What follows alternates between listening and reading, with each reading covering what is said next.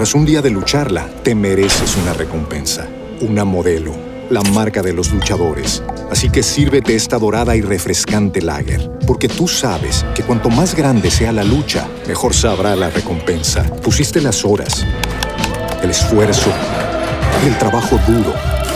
Tú eres un luchador y esta cerveza es para ti. Modelo, la marca de los luchadores. Todo con medida, importada por Crown Imports, Chicago, Illinois. Podcast El Tiempo. Contraataque, toda la actualidad del fútbol de Colombia y el mundo al estilo Fútbol Red. Hola amigos, bienvenidos a Contraataque, un día más de Mundial, un día más en que Qatar ofrece fútbol, ofrece goles y ofrece espectáculo y sin duda eh, ha cumplido con las expectativas porque lo habíamos dicho en el podcast anterior, estábamos dispuestos y preparados para cualquier tipo de sorpresas luego de que Argentina perdiera con Arabia y esta vez otro campeón del mundo ha dado eh, una sorpresa, ha resbalado ante un equipo que claramente eh, no era favorito a ganar en el debut. Estamos hablando del partido entre Alemania y Japón, un partido especial porque Alemania empezó ganando, pero finalmente fueron los nipones los que sumaron los tres puntos. Vanessa Díaz, ¿es más sorpresa Argentina contra Arabia o este Alemania 1, Japón 2? Hola Juan Pablo, un saludo muy especial para usted, para mis compañeros y para todos los oyentes. Bueno, sin duda lo de, lo de Alemania también creo que es un resultado inesperado, pero a mí me sorprende y me sigue sorprendiendo muchísimo más lo que pasó con Argentina por el rival que es. Por ahí ayer decía eh, Sergio que, Japón es un equipo eh, complicado y que podía dar sorpresa y así fue. Entonces eh, siento que sigue siendo el de Argentina el golpe más fuerte en el inicio del Mundial. Sin duda alguna que lo de Arabia y lo de Japón es sorpresa porque juegan contra equipos de mucha tradición, pero ojo a los procesos que llevan. Coincidencialmente ambas selecciones empezaron a jugar mundiales desde la década del 90 y en 30 años sin duda alguna que han evolucionado, eh, fortaleciendo sus ligas eh, y en el caso de Japón exportando jugadores a, a las principales ligas de Europa. Pues también hay que decir que no fue sorpresa, eh, pero fue un partido tal vez aburrido, fue un partido que no dejó mucho para, para decir, es el de mm, Croacia y Marruecos, que terminó empatado 0 por 0. El subcampeón no pudo con eh, el equipo africano. Y sin duda alguna que la noticia hoy del Mundial fue la goleada histórica de España, 7 goles por 0 a Costa Rica. Sergio Cortés, eh, todos le hacíamos fuerza a Luis Fernando Suárez, eh, pero no pensamos jamás que España fuera a arrollar de esa manera a Costa Rica. Hola Juan Pablo, un saludo para usted y para la gente que nos escucha. Y el tiempo le está dando la razón a Luis Enrique. Entró con el técnico ganador porque él desde la convocatoria marcó un precedente dejando por fuera de la lista de 26 jugadores a referentes, a jugadores importantes que podrían llegar a marcar diferencia. Entonces es toda del técnico y que realmente marca una superioridad grandísima ante una Costa Rica que lució pálida, no sé si de pronto, o creo, los nervios y demás hayan jugado en contra o la dinámica que imprimió el equipo español desde un inicio fue otra cosa, porque es que los centroamericanos ni un solo remate al arco y el porcentaje de posesión es mínimo, entonces ya hablando es una lástima porque Luis Fernando Suárez es un gran técnico, eh, tiene mucho trabajo y la idea es clara y, y es interesante también, pero se enfrentó con una de las potencias que viene con jugadores jóvenes, frescos y sumándole algunos de experiencia. Justamente de esa frescura, de esa juventud, eh, quiero hablar con Andrés Flores, porque Luis Enrique, por lo menos en este primer partido, le ha ganado ese pulso a la prensa en España. Muy criticado Luis Enrique por su convocatoria. Por ejemplo, en la posición de arquero dejó por fuera a experimentados como David De Gea y dejó a tres arqueros juveniles, bueno, de, poco, de poco andar. Y también hay que decir que en la defensa no llamó a Sergio Ramos, el mítico defensor hoy en el Paris Saint Germain, pero que lo ganó todo en el Real Madrid. Y por ejemplo, hoy hubo incluso un récord de un joven que anotó gol, Gaby, y uno veía, por ejemplo, el mediocampo Andrés de España, muy joven, eso sí, muy juguetón, pero todas son de Luis Enrique, que además se arriesgaba a la crítica por su nueva posición de streamer, y pues seguramente que si no le hubiera ido bien hoy, le estarían dando con todo en los medios españoles. Un saludo Juan Pablo, compañeros y a toda la audiencia. Efectivamente, Luis Enrique en este mundial revolucionó todo, hasta volverse streamer, compartir conceptos con los hinchas desde Qatar, pero se la quiso jugar desde un inicio con los que él conoce, con los que cree que le pueden dar a España a futuro grandes, grandes triunfos y pues se la jugó ahí con Gaby, con Pedri, con Soler y bueno, y Morata, Asensio, pues también dieron su, toque de experiencia en esta España demoledora.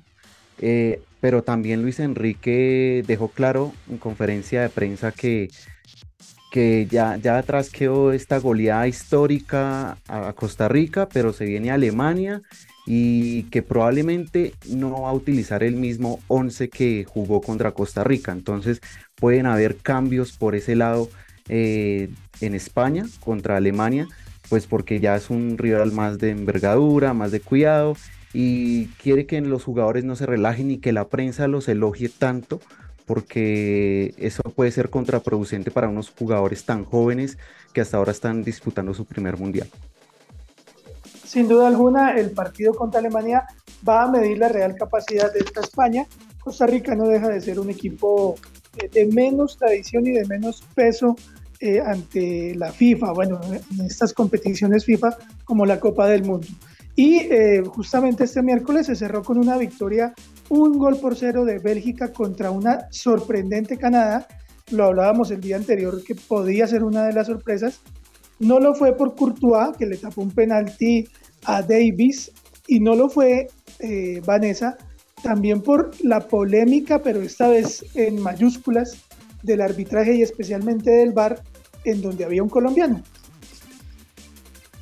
Sí, Juan Pablo. Em, se dieron dos acciones polémicas, eh, una más marcada que la otra, eh, una posible falta de Witzel eh, sobre Richie Larria eh, y el árbitro como buscando ayuda de línea, línea no reaccionó, no avisó y en el bar eh, se supone que revisaron la acción pero no vieron ninguna falta, fue un pequeño roce en la parte de abajo cuando estaban entrando al área por el sector derecho, pero no, no avisaron de nada. En el bar estaba como asistente bar el árbitro colombiano Nicolás Gallo, asistente de, un árbitro venezolano que estaba en esta ocasión como bar principal.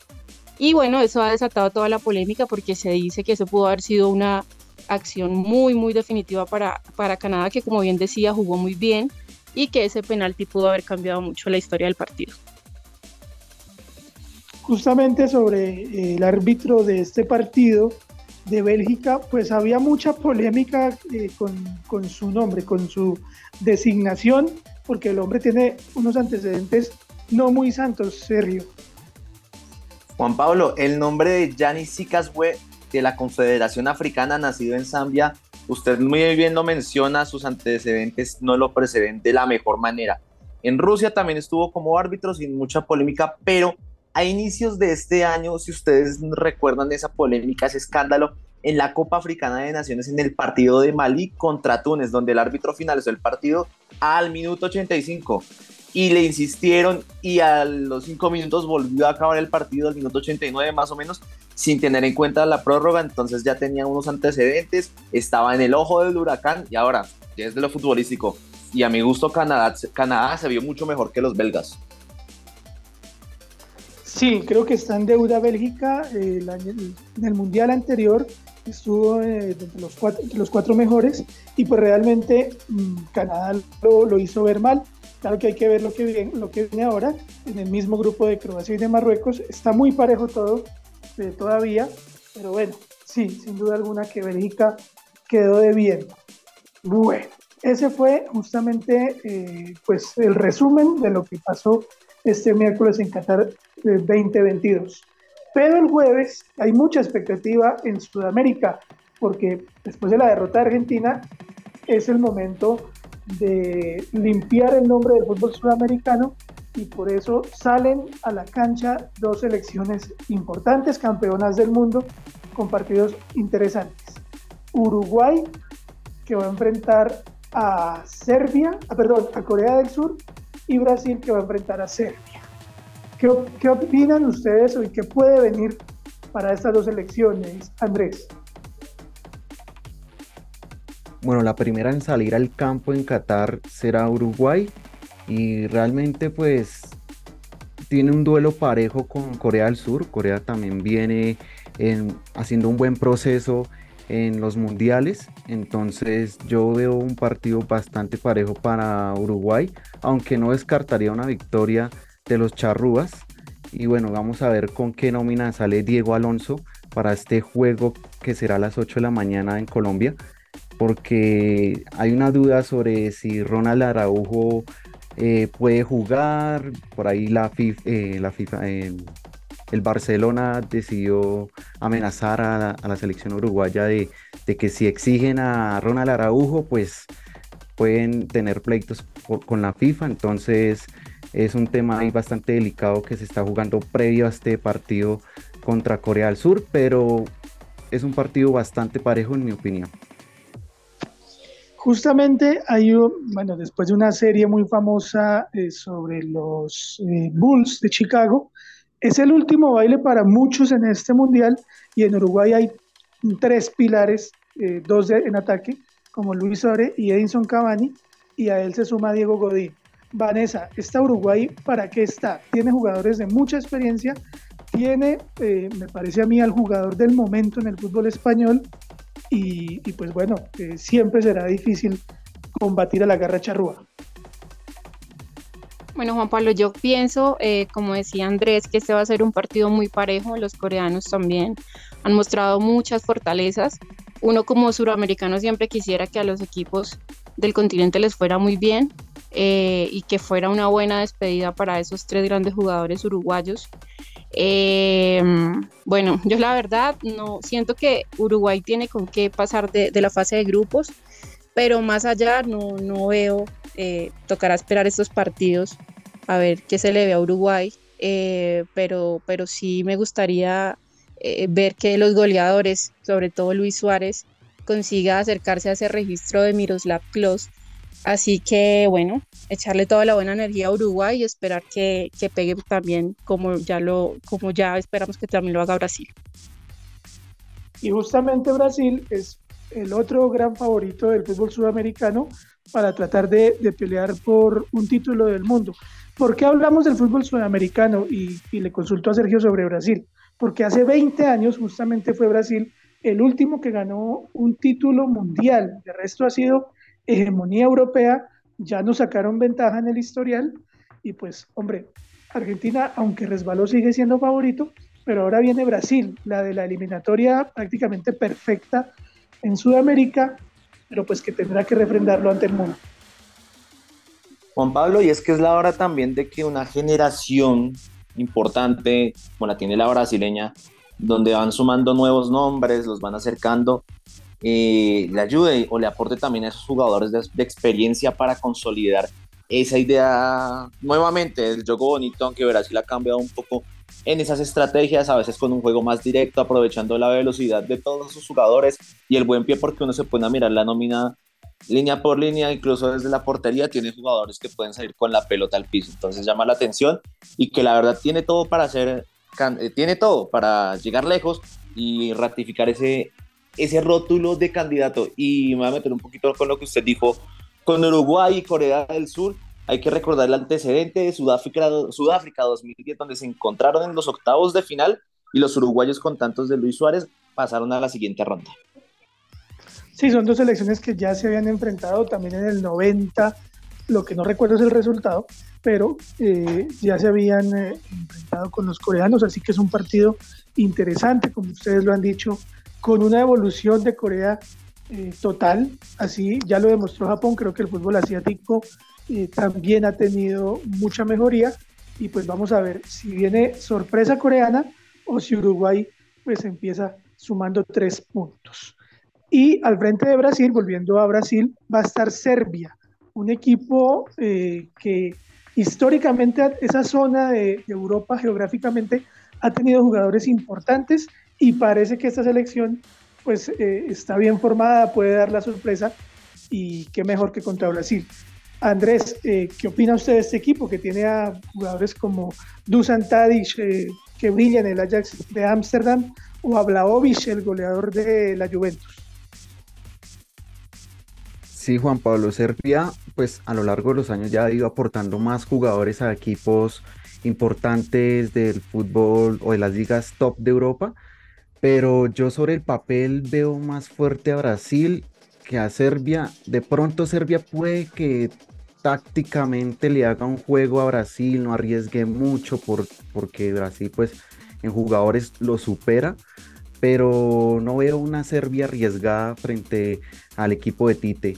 Y eso tal vez Brasil puede hacer ese año por ese lado para ver con qué intenciones sale Serbia y ahí poco a poco ir atacando, pero realmente veo muy favorita a Brasil sobre esta Serbia que pues a lo largo de los años ya ha ido evolucionando, pero, pero creo que le puede costar contra los brasileños. Sí, señor, pues recordemos Andrés justamente eh, cómo se va a jugar, cuál es la programación de partidos en horario colombiano de este jueves 24 de noviembre y sobre todo lo que le interesa a la gente, saber qué partidos se pueden ver en la televisión abierta en Colombia. Obviamente lo siguen por www.futbolred.com. Para este jueves 24 de noviembre, el Mundial de Qatar nos ofrece cuatro partidos, dos del grupo G y dos del grupo H. Eh, primero va a jugar a primera hora a las 5 de la mañana Suiza-Camerún. Eh, después a las 8 de la mañana debuta la selección uruguaya contra Corea del Sur por televisión abierta, es decir, eh, todo Colombia poder ver el debut uruguayo. Enseguida del, del juego de Uruguay entrará en acción el grupo H con Portugal gana Cristiano Ronaldo, la Portugal de Cristiano Ronaldo. Y el partido que finalizará la jornada será Brasil-Serbia por televisión abierta, es decir, los dos equipos suramericanos irán por televisión abierta, donde los colombianos podrán ver a Luis Suárez, Edison Cavani, Neymar, etc. Entonces a las 2 de la tarde finaliza Brasil-Serbia por el grupo G por televisión abierta. Esa es la programación que tenemos eh, o que nos brinda el Mundial y también Fútbol Red ahí eh, para este platillo fuerte que se viene el jueves 24 de noviembre.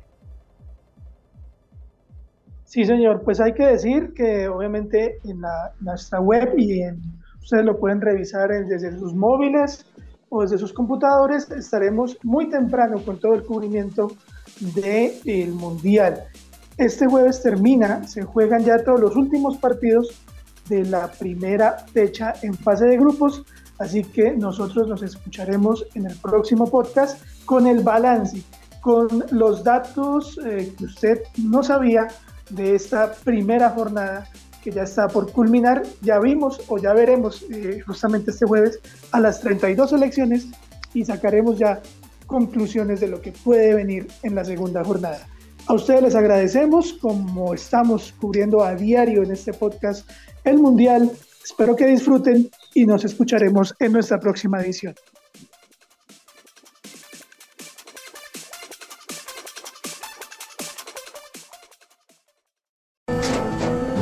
Tras un día de lucharla, te mereces una recompensa, una modelo, la marca de los luchadores. Así que sírvete esta dorada y refrescante lager, porque tú sabes que cuanto más grande sea la lucha, mejor sabrá la recompensa. Pusiste las horas, el esfuerzo, el trabajo duro.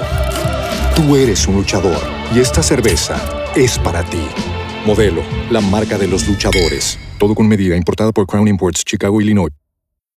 Amplify your career through training and development solutions specifically designed for federal government professionals. From courses to help you attain or retain certification, to individualized coaching services, to programs that hone your leadership skills and business acumen, Management Concepts optimizes your professional development. Online, in person, individually, or groups, it's training that's measurably better.